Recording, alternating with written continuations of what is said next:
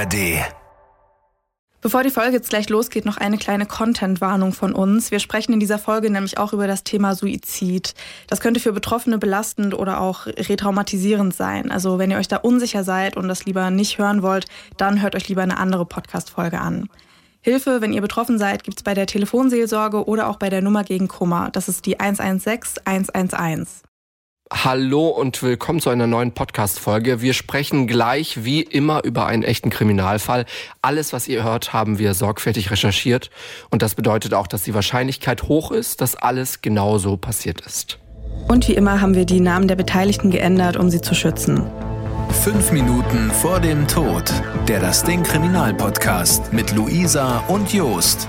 Folge 89. Die Reichsbürger.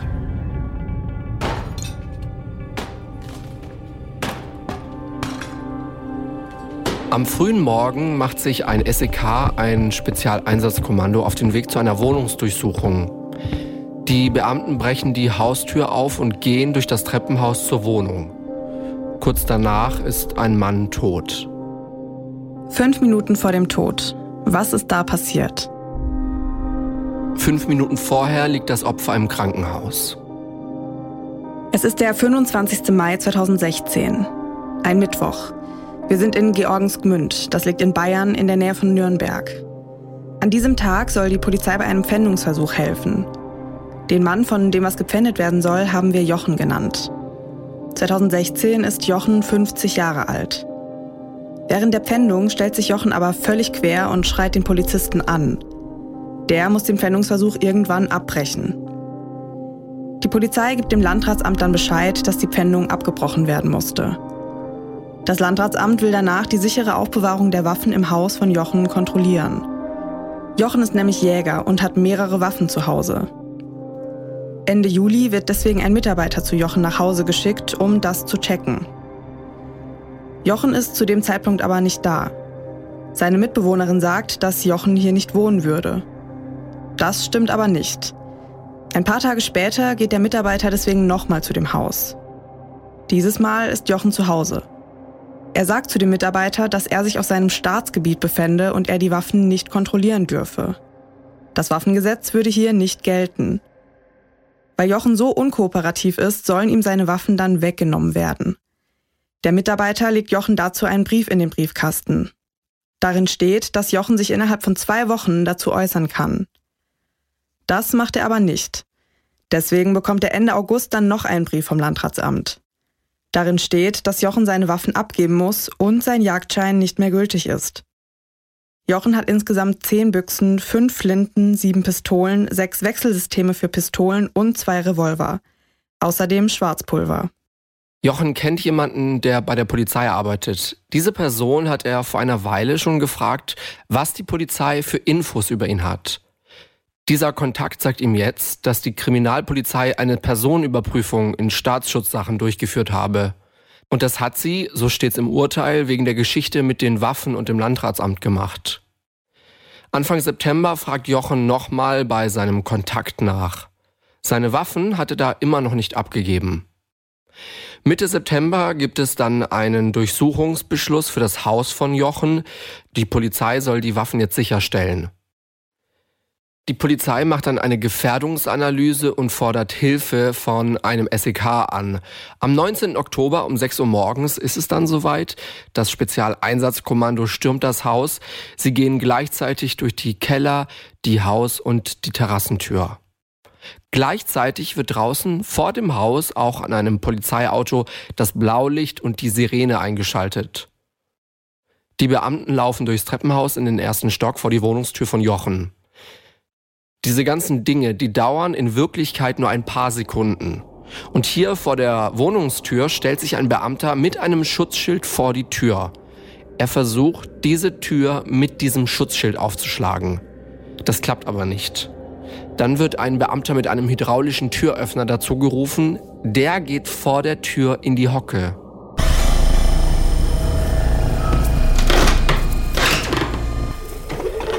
In der Zwischenzeit stellen sich zwei seiner Kollegen auf, um die Tür abzusichern. Der Kollege mit dem Schutzschild stellt sich mit gezogener Waffe rechts versetzt neben ihn. Die anderen verteilen sich auf der Treppe. Was das SEK nicht weiß, Jochen ist durch die Geräusche von draußen aufgewacht.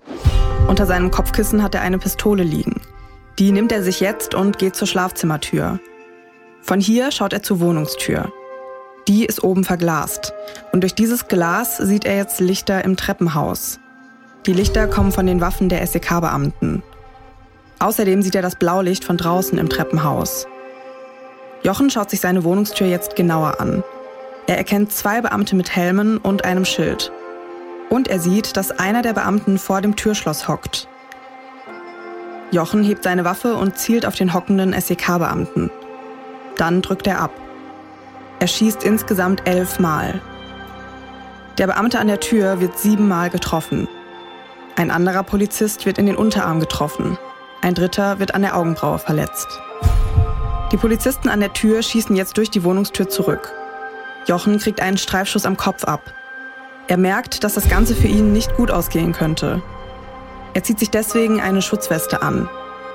Als die Beamten aufhören zu schießen, ruft er Hallo. Einer der Polizisten sagt, dass er zur Tür kommen und seine Hände zeigen solle. Das macht Jochen dann auch.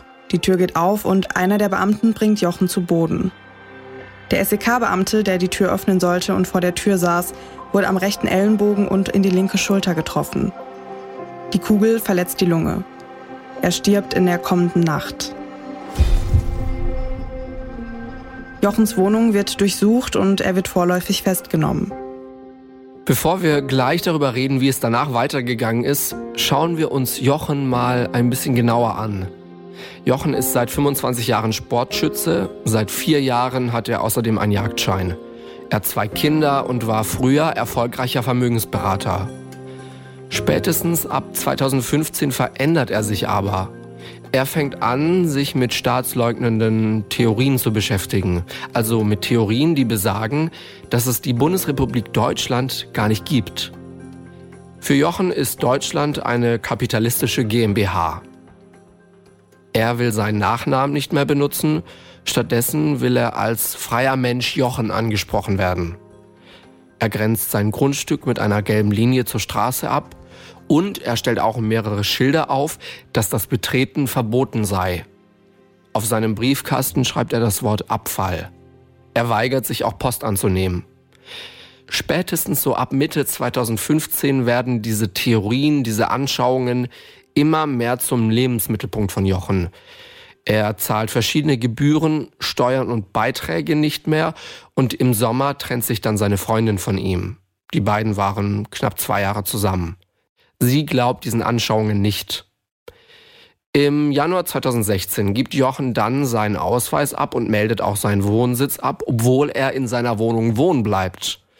Im Februar ziehen zwei Mitbewohner bei Jochen ein, die teilen seine Ansichten. Und Jochen sucht sich noch mehr Gleichgesinnte. Er organisiert Infoveranstaltungen in seinem Haus und in Gaststätten und verschickt Infomaterial an Interessierte. Im Oktober 2017, knapp ein Jahr nach der Tat, endet der Prozess vor dem Landgericht Nürnberg-Fürth. Jochen kommt am Tag der Urteilsverkündung mit einem Lächeln in den Saal. Seine Anwältin hat auf eine zeitlich begrenzte Haftstrafe plädiert. Sie sagte, der Polizeieinsatz sei dilettantisch und unnötig gewesen. Das Gericht sieht das anders. Jochen wird wegen Mordes, versuchten Mordes in zwei Fällen und gefährlicher Körperverletzung zu lebenslanger Haft verurteilt. Wieso wegen versuchten Mordes? Das Gericht argumentiert so, dass die beiden Beamten, die neben dem getöteten Beamten standen, auch hätten getroffen werden können. Zwei andere Polizisten wurden ja auch verletzt. Die Staatsanwaltschaft hatte in ihrem Plädoyer auch die Feststellung der besonderen Schwere der Schuld gefordert. Der Staatsanwalt hat dazu gesagt, dass Jochen einen Angriff auf Polizisten schon lange geplant hätte. Jochen ist aber nicht vorbestraft und wurde bei dem Einsatz ja auch selbst verletzt. Deswegen hat sich das Gericht da dagegen entschieden. Jochen hat vor Gericht gesagt, dass er in Panik und aus Angst um seine beiden Mitbewohner geschossen habe. Das glaubt ihm das Gericht aber nicht. Der Richter sagt dazu, der Angeklagte hat nicht blindlings losgeschossen, sondern zuerst eine Entscheidung getroffen. Für das Gericht steht außerdem fest, dass Jochen ein Teil der sogenannten Reichsbürgerszene ist. Jochen hatte das abgestritten. Jochens Verteidigung geht dann in Revision. Die wird vom Bundesgerichtshof aber verworfen. Der Fall geht aber noch weiter. Wir haben ja gehört, dass Jochen einen Kontakt bei der Polizei hatte. Die Polizei findet bei den Ermittlungen gegen Jochen die Chats mit genau diesem Beamten. Im November 2016 wird dieser Mann bei der Polizei suspendiert und die Polizei fängt an, gegen ihn zu ermitteln. Der Mann habe damit rechnen können, dass Jochen bei dem Polizeieinsatz schießen würde. Er hätte seine Kollegen davor warnen müssen. So werden die Ermittlungen begründet. Die Polizei versucht dann herauszufinden, ob Jochen von dem Polizeieinsatz wusste und sich vorbereiten konnte. Im Januar 2017, kurz nachdem die Ermittlungen intern bekannt werden, begeht dann ein SEK-Beamter Suizid. Dieser SEK-Beamte war bei dem Einsatz gegen Jochen dabei. Die Soko Reichsbürger, die sich mit Jochen beschäftigt, versucht herauszufinden, ob der Suizid irgendwas mit dem Einsatz zu tun hat. Der suspendierte Polizist hatte zum Beispiel Privatkontakt zu ein paar SEK-Beamten. Ob er auch diesen SEK-Kollegen privat getroffen hat, weiß man aber nicht. Eine Theorie ist auch, dass sich der SEK-Beamte die Schuld für den Tod von seinem Kollegen gegeben hat. Am Ende kann man das aber alles nicht beweisen. Die Sprecherin der Staatsanwaltschaft sagt dazu später, dass kein eindeutiges Motiv erkennbar geworden sei. Der Reichsbürgerkomplex Georgens Gmünd würde aber eine zentrale Rolle spielen.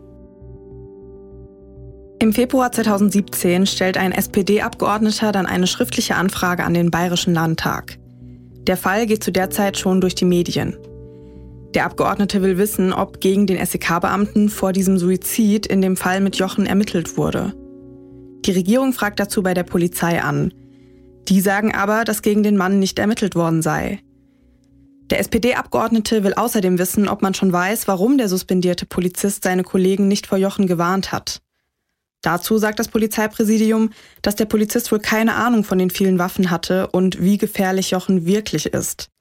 Zumindest lägen dazu keine Erkenntnisse vor. Zum Schluss will der Abgeordnete dann noch wissen, ob Jochen noch zu anderen Polizisten oder Mitarbeitern von einer Ordnungsbehörde Kontakt gehabt habe. In der Presse stand nämlich teilweise, dass Jochen Kontakt zu zwei Polizisten gehabt hätte. Das Polizeipräsidium sagt dazu, dass wirklich zwei Polizisten suspendiert worden seien.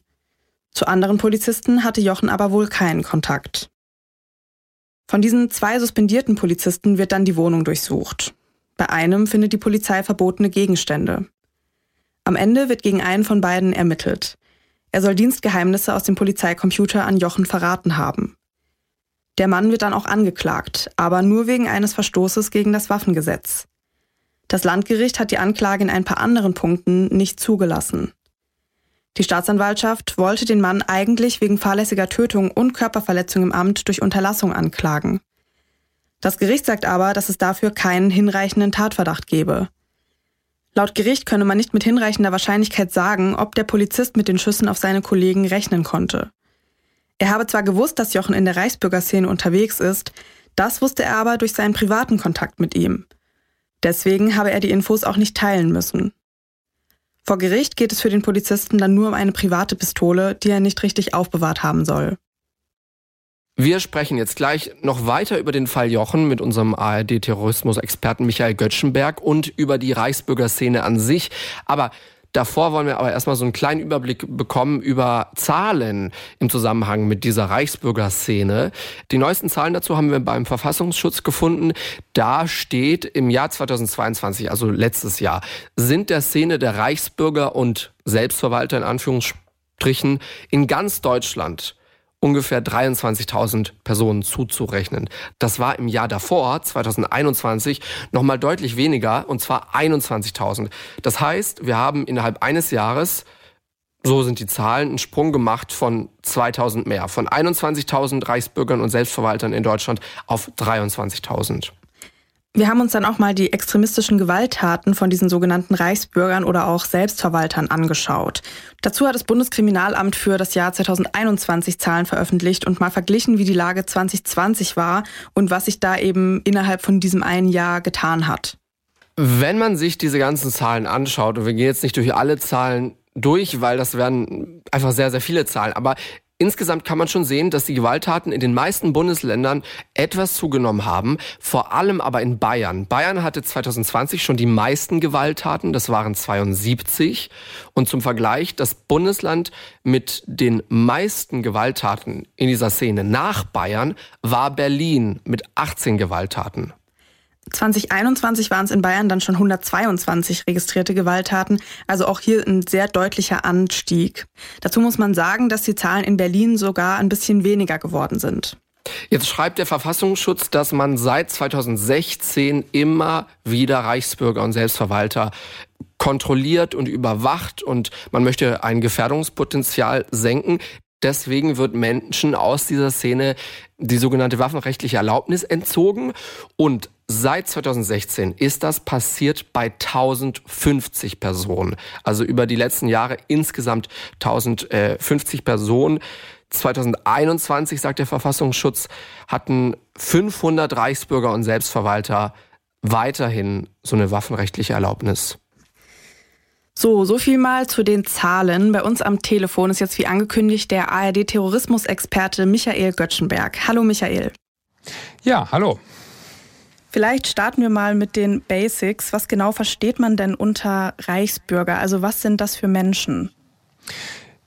Ja, das ist eine ziemlich bunte Mischung, äh, eine mittlerweile sehr große Gruppe, leider muss man sagen. Und zwar ähm, die eint, dass sie die Bundesrepublik Deutschland, also das Land, in dem wir leben, nicht als Staat anerkennen. Die sagen, diesen Staat gibt's in Wirklichkeit gar nicht. Das hat damit zu tun, wie das nach dem Zweiten Weltkrieg eben gelaufen ist, dass es zunächst ja die Alliierten gab, die den Krieg gewonnen hatten und die dann Deutschland verwaltet haben.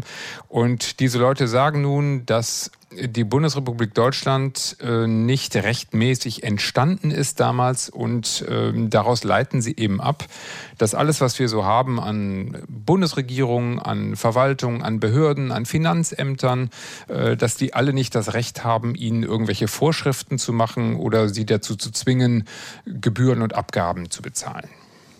Und wo genau sind jetzt diese Reichsbürger unterwegs? Also wie vernetzen die sich?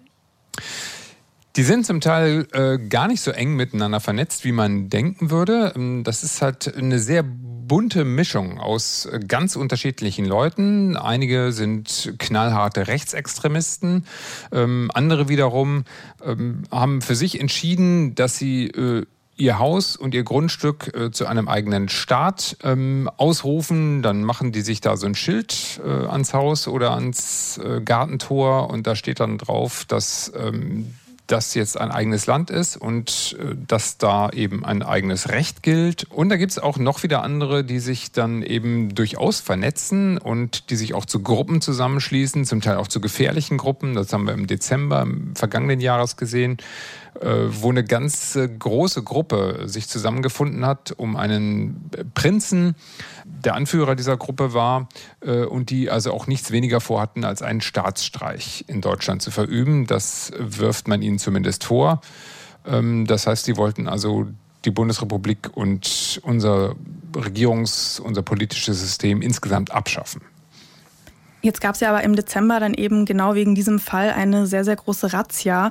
Und hat das dann überhaupt was gebracht?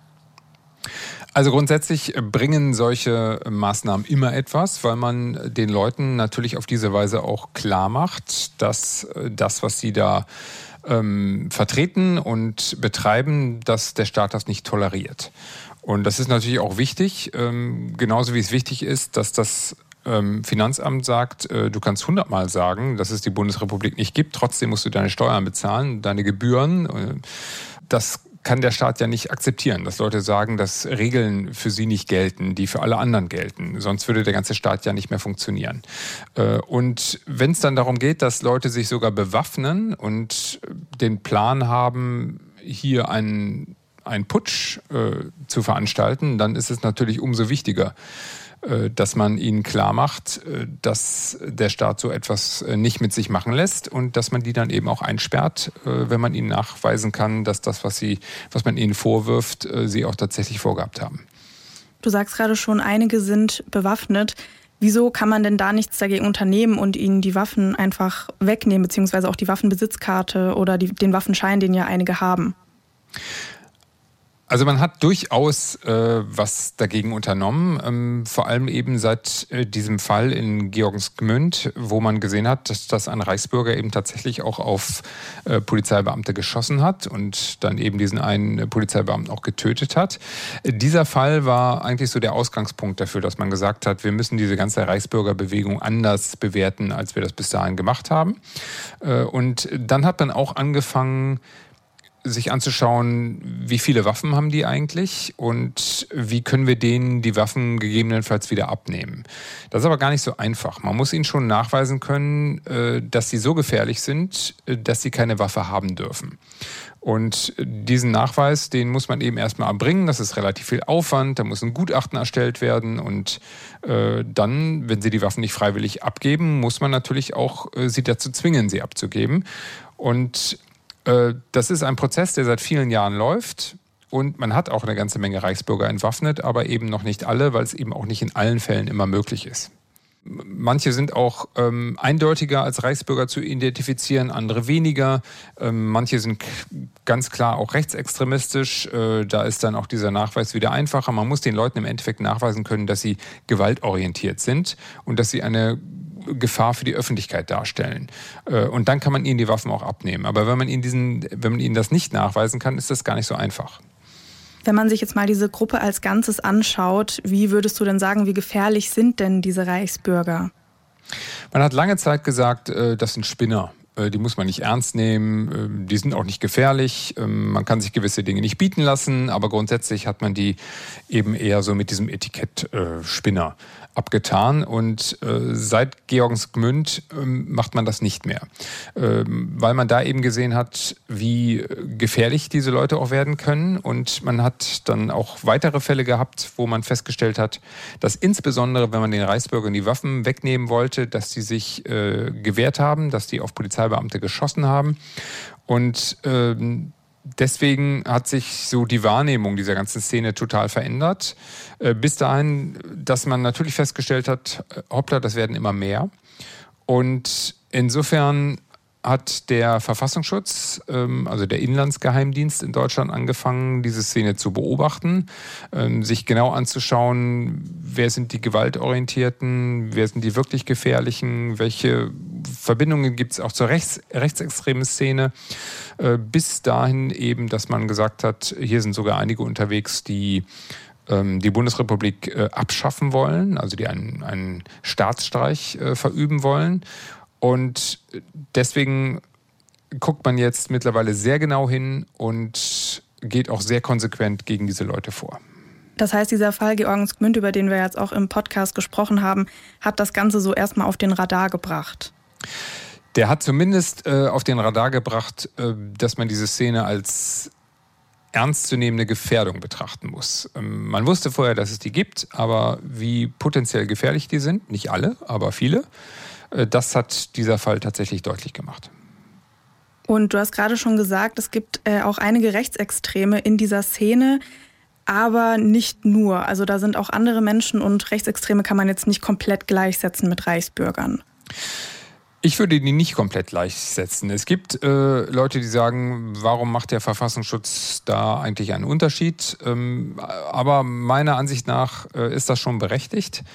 Ähm, es sind sehr viele Reichsbürger auch Rechtsextremisten, aber es sind meiner Ansicht nach trotzdem nicht alle Reichsbürger Rechtsextremisten. Und zur Wahrheit gehört auch, dass es einige gibt, die wahrscheinlich wirklich harmlose Spinner sind. Da ist der Begriff dann auch irgendwie noch äh, angemessen. Aber äh, mehrheitlich muss man sie schon als ernstzunehmende Bedrohung auch wahrnehmen. Und man hat jahrelang eben den Fehler gemacht, das zu verniedlichen und zu sagen, naja Gott, äh, wenn jemand sagt, ähm, mein Grundstück ist jetzt ein eigenes Land, dann hahaha, ist das ja erstmal gar nicht gefährlich. Aber diese ganze Ideologie, die dahinter steckt, dieses Weltbild und was vor allem auch daraus abgeleitet wird, ähm, dass man eben auch daraus sehr häufig ableitet, dass man Gewalt gegen andere ausüben kann, die das nicht akzeptieren, was man vertritt, äh, das ist brandgefährlich und darum ist man auch gut beraten, die Szene als Bedrohung wahrzunehmen. Wenn man sich jetzt mal geografisch anschaut, wo sich viele Reichsbürger aufhalten, da fällt Bayern schon sehr aus dem Raster. Warum sind denn die gerade dort so stark vertreten? Gute Frage. Ähm, Habe ich ehrlich gesagt auch keine äh, überzeugende Antwort drauf. Das kann so gewisse traditionelle Dinge haben, äh, die damit reinspielen, dass man irgendwie vielleicht äh, in gewissen Regionen besonders äh, unabhängig immer gewesen ist und besonders ein besonders kritisches Verhältnis zum Staat irgendwie ähm, gehabt hat. Aber so, so richtig eine überzeugende Antwort habe ich darauf auch nicht. Jetzt haben wir ja schon gehört, diese sogenannten Reichsbürger, die leben ja komplett in ihrer eigenen Welt. Kommt man da als Außenstehender überhaupt noch an diese Leute ran? Zum Teil nicht. Äh, zum Teil kapseln die sich ab, ähm, suchen dann eher Kontakt zu Gleichgesinnten. Äh, häufig geht das dann übers Internet. Äh, aber oftmals ist es auch so, dass, dass die schon durchaus noch ganz normal vernetzt sind, auch äh, in der Kommune, in der sie leben. Ähm, gibt es halt auch sehr unterschiedliche Abstufungen, wie radikal diese Personen sind. Äh, häufig sind die auch psychisch auffällig, dass sie sich so komplett in ihre eigene Welt verabschiedet haben. Also das, die Bandbreite, die ist sehr groß. Äh, es gibt aber natürlich welche, ähm, die kann man schon noch erreichen. Ähm, aber häufig ist es so, dass die Argumenten nicht mehr zugänglich sind. Äh, die haben sich dann total verabschiedet äh, in dieses Weltbild, das sie haben und die sind dann total überzeugt davon, äh, dass das stimmt, was sie annehmen, also dass es diesen Staat Bundesrepublik Deutschland eben gar nicht gibt. Das Internet ist voll mit mit allen möglichen angeblichen Beweisen dafür, die zwar alle nur konstruiert sind, aber wenn man nicht geschult ist zu unterscheiden, was ist jetzt eigentlich glaubhaft und was nicht, ähm, dann kann man schon sehr schnell an diesen Punkt kommen, dass man das alles für total schlüssig und stimmig und richtig hält. Und wenn man erstmal an diesem Punkt ist, und das ist bei vielen Reichsbürgern eben so, äh, dann sind die auch mit Argumenten nicht mehr zu erreichen. Also quasi ein ähnliches Phänomen wie ja bei den Corona-Querdenkern. Das ist sehr nah beieinander, ja. Und ähm, auch da gibt es eine große Schnittmenge. Ähm, also diese ganze Gruppe von Leuten, die äh, das Vertrauen in den Staat, in die Institutionen, äh, die unser Zusammenleben regeln, äh, verloren haben, die sagen, hier geht alles den Bach runter und das funktioniert alles nicht mehr. Äh, das war ja bei Corona sehr gut zu beobachten. Ähm, da waren die äh, alle auf der Straße und haben demonstriert, was man ja erstmal machen kann. Aber da hat man eben gesehen, äh, wie viele Menschen es gibt, die das Vertrauen in den Staat verloren haben. Und da waren auch viele Reichsbürger drunter. Und da ist auch der Weg eben in die Reichsbürgerszene ist dann nicht mehr so sehr weit. Wie würdest du das denn jetzt einschätzen? Wird sich das Problem in den nächsten Jahren eher vergrößern oder dadurch, dass es jetzt mehr auf dem Radar ist, kriegt man das jetzt auch besser in den Griff? Also beides ist, glaube ich, richtig. Ähm, zum einen sieht es sehr danach aus, dass das Problem weiter zunimmt. Ähm, das hatte eine Zeit lang damit zu tun, dass man genauer hingeschaut hat. Und wenn man genau hinschaut, dann erkennt man natürlich auch erstmal mehr Leute, die in diese Schublade gehören ähm, weil viele ja erstmal gar nicht auffallen. Das war sozusagen so dieser Effekt, äh, als man angefangen hat, äh, sich diese Szene genau anzugucken. Dann wurden die Zahlen immer größer und man hat gesagt, äh, hoppla, das werden ja immer mehr. Ich glaube schon, dass, dass es nach wie vor diesen Trend auch gibt, dass es äh, weiter Menschen gibt, die sich dieser Bewegung anschließen, ähm, weil wir schon auch feststellen, dass es immer mehr Menschen gibt, die das Vertrauen in den Staat verlieren und die auch an diese ganzen Verschwörungsmythen glauben, die es gibt. Und dann ist der Weg ähm, zur Reichsbürgerszene gar nicht mehr so weit. Gleichzeitig wird man aber auch weiter sehr genau hinschauen und ähm, die Sicherheitsbehörden werden diese Szene weiterhin auch bekämpfen und es ist auch wichtig, dass man das Problem damit aus der Welt schafft. Das glaube ich ehrlich gesagt nicht. So konsequent man dann auch ist und gegen diese Leute vorgeht, aber dass das Problem damit verschwindet, ich glaube, diese Hoffnung, die kann man erstmal nicht haben. Das sagt ARD-Terrorismusexperte Michael Göttschenberg. Vielen Dank. Gerne. In zwei Wochen sind wir wieder zurück hier im Podcast, dann mit einer neuen Folge, mit einem neuen Fall. Und bis dahin bekommt ihr jederzeit auch noch mehr Content von uns. Über Instagram könnt ihr uns gerne folgen. Und wenn ihr wollt, auch jederzeit gerne schreiben. Wir beantworten da jede Nachricht. Wir heißen da Kriminalpodcast und ansonsten könnt ihr uns auch gerne eine E-Mail schreiben unter kriminalpodcast.dasding.de. Fünf Minuten vor dem Tod. Der Das Ding Kriminalpodcast. Gibt's in der ARD Audiothek, der Das Ding App und überall, wo es Podcasts gibt. Und wem das nicht reicht, noch mehr Content findet ihr auf Instagram unter Kriminalpodcast. Bevor wir jetzt gleich wechseln, noch ein kleiner Spieletipp für uns, ausnahmsweise mal. Und zwar, der richtet sich an alle Hobbykriminologinnen und Kriminologen unter euch. Wir haben den Tipp, das Tatort-Game euch mal anzugucken. Da könnt ihr selber zur Ermittlerin oder zum Ermittler werden und einen Kriminalfall aus der Krimimarke Tatort lösen. Das Tatort-Game ist so eine Art digitales Exit-Game, bei dem ihr über einen Messenger mit den Stuttgarter Tatortkommissaren Lannert und Boots, aber auch mit anderen Charakteren wie dem Gerichtsmediziner oder den Tatverdächtigen chattet. Und es geht darum, dass ihr Rätsel löst, recherchiert, auch im Netz und dann am Ende natürlich einen Mörder vielleicht findet, ein Motiv aufdeckt. Das Ganze ist kostenlos. Alles, was ihr braucht, ist ein Smartphone, ein Laptop oder ein Tablet mit Internet. Geht am Wochenende, geht mal abends, geht auch mal an einem freien Morgen. tatortgame.de